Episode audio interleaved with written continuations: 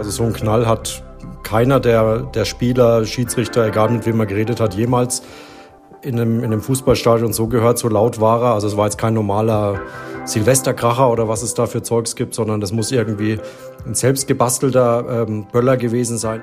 Was da bei einem Spiel vom FC Augsburg passiert ist, darüber sprechen wir gleich im Nachrichtenwecker.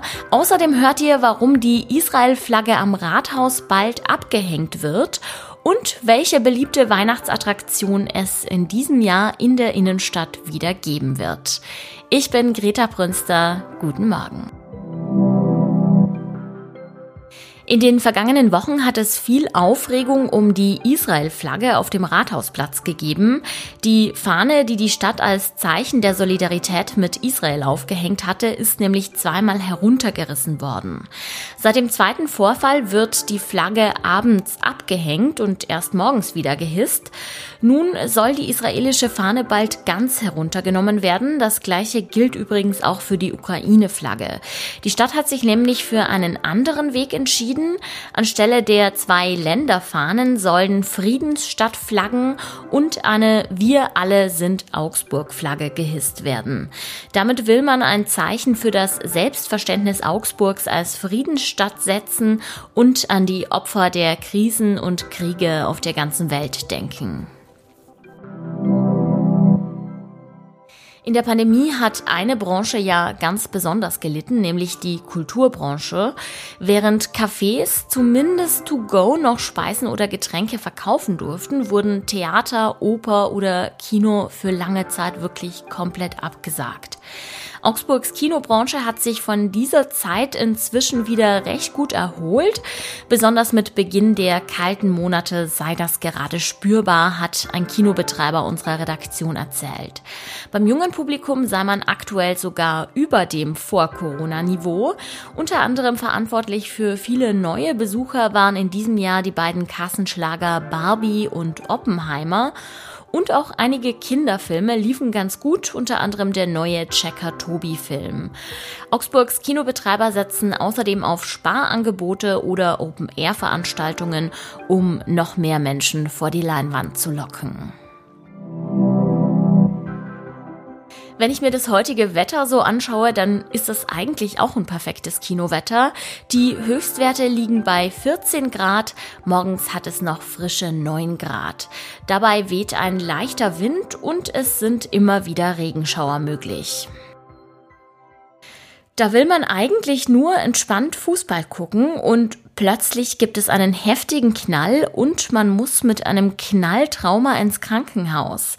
So ist es am Wochenende mehreren Menschen ergangen, die das Duell des FC Augsburg gegen Hoffenheim geguckt haben. Ja, was da genau passiert ist und ob es schon Tatverdächtige gibt, das weiß mein Kollege Marco Scheinhof. Hi, grüß dich. Hi, hallo. Marco, es war ja in der 57. Minute, als plötzlich ein wirklich absurd lauter Knall bei dem Fußballspiel ertönte. Weiß man denn schon genaueres, was da passiert ist?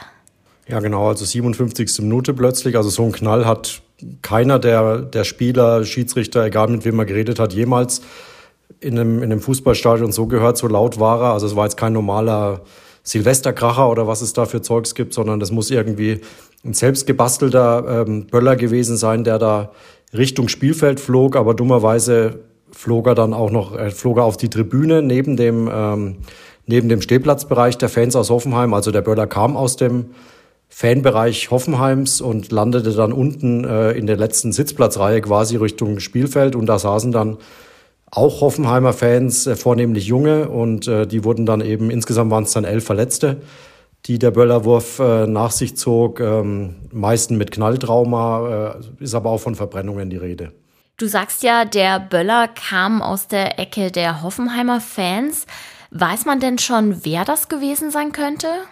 Genau, also es kam aus dem Fanblock der Hoffenheimer und äh, die Polizei, es wird ja alles Video überwacht in der, in der Augsburger Arena und äh, aufgrund dieser Videoüberwachung war relativ schnell, wurden beide oder wurden zwei Tatverdächtige identifiziert, die dann noch im Stadion verhaftet wurden von der Polizei. Das sind zwei 28-Jährige, also beide sind 28 Jahre alt, sie kommen aus dem Raum Göppingen, sind wohl der Hoffenheimer Fanszene irgendwie zuzurechnen, aber äh, die die Hardcore-Fans Hoffenheims, die, die ja jeder Verein hat, die sogenannten Ultras, die haben sich sofort distanziert. Die haben mit ihnen hätte das nichts zu tun. Die gehören nicht in ihren Kreis und sie würden alles tun, um bei der bei der Aufklärung zu helfen. Die zwei wurden auf jeden Fall verhaftet, sind, ähm, waren jetzt auch noch im Laufe des Sonntags in Polizeigewahrsam. Und jetzt wird eben entschieden, wie es weitergeht, ob sie auch in Untersuchungshaft kommen oder ob sie dann jetzt erstmal wieder auf freien Fuß kommen. Gibt es denn Vermutungen, was die beiden Männer mit dem Böller vorhatten? Also wo sollte denn der zum Beispiel landen? Das kann, also glaube ich, wissen die zwei wahrscheinlich nicht mal selbst. Also wer mit so einem, mit so einem Teil in ein Fußballstadion geht, mit dem Willen, das dann auch irgendwo hinzuwerfen, der muss davon ausgehen, dass er irgendjemand verletzt, weil bei 28.000 Menschen in so einem Fußballstadion da ist einfach die Gefahr riesig, wenn du sowas tust, dass du dann auch jemanden verletzt, egal ob der jetzt Vielleicht hätte er in die in Richtung der der Augsburger ähm, Einwechselspieler, die sich in dem Moment da hinten warm gemacht haben in dieser Ecke, vielleicht da unten landen sollen, vielleicht irgendwo auf dem Spielfeld. Also das ist wirklich müßig jetzt da zu dis oder zu zu versuchen rauszufinden, was da dahinter steckt. Das war muss auf jeden Fall den beiden auch klar gewesen sein, wenn sie dieses Ding in dem Fußballstadion werfen, dass das auf jeden Fall äh, Konsequenzen haben wird und äh, ja mit elf Verletzten sind es auch recht heftige Konsequenzen. In so einem Fall stellt sich ja immer die Frage, Spiel abbrechen oder weitermachen. Wie bewertest du denn die Entscheidung, dass das Spiel am Ende doch weiterlaufen durfte? Also ich glaube, das hat der Schiedsrichter Felix Brüch, äh, sehr erfahrener Schiedsrichter in der Bundesliga, hat es äh, da sehr, wirklich sehr gut äh, gelöst, die ganze Aufgabe. Er hat, als es passiert war, erstmal das Spiel natürlich unterbrochen, hat beide Mannschaften auf, äh, auf dem Spielfeld in den Mittelkreis zusammenkommen lassen, um mit, mit den Spielern eben zu sprechen und hat dann eben abgewartet, welche Infos er bekommen wird äh, von den Verantwortlichen. In dem Fall war es äh, der FCA-Geschäftsführer Michael Ströll, der war dann unten am Spielfeldrand, der, der Hoffenheimer Geschäftsführer Alexander Rosen, der ist dann sofort drüber in die Fankurve der Hoffenheimer gerannt, hat da eben äh, mit den Fans versucht, Kontakt aufzunehmen und äh, die Mannschaftsärzte beider Teams, die waren sofort auf der Tribüne, haben sich eben um die Verletzten gekümmert, Sanitäter natürlich. Und dann hat sich so nach vier, fünf Minuten rausgestellt, dass es Gott sei Dank äh, nur leicht Verletzte sind, also keine Schwerverletzten oder noch schlimmer.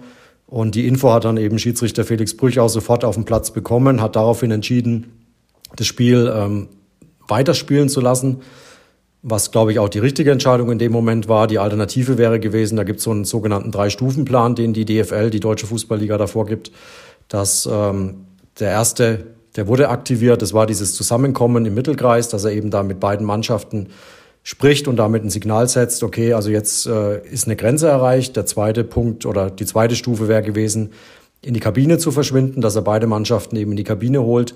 Und wenn es dann immer noch äh, nicht ruhig gewesen wäre, dann wäre der dritte, die dritte Stufe der Abbruch gewesen. Aber so weit kam es ja dann Gott sei Dank nicht. Also es war ja dann im Verlaufe ruhig. Also es sind dann keine, ist nichts mehr passiert in diese Richtung. Die Hoffenheimer Fans haben dann auch sofort die Unterstützung ihrer Mannschaft eingestellt. Sie haben alle Banner und Fahnen und was es, was ja da alles aufgehängt wird, haben sie sofort äh, abgehängt, eben aus Protest gegen die Aktion von den beiden, wollten damit auch zeigen, also wir haben damit nichts zu tun. Das waren zwei, zwei Einzeltäter, die da völlig übers Ziel hinausgeschossen und völlig durchgedreht sind. Und äh, deswegen, glaube ich, war die Entscheidung, das Spiel zu Ende zu bringen, auch wenn es schwer war für alle, äh, für Schiedsrichter, Spieler, war es, glaube ich, schon richtig, dann zu Ende zu spielen.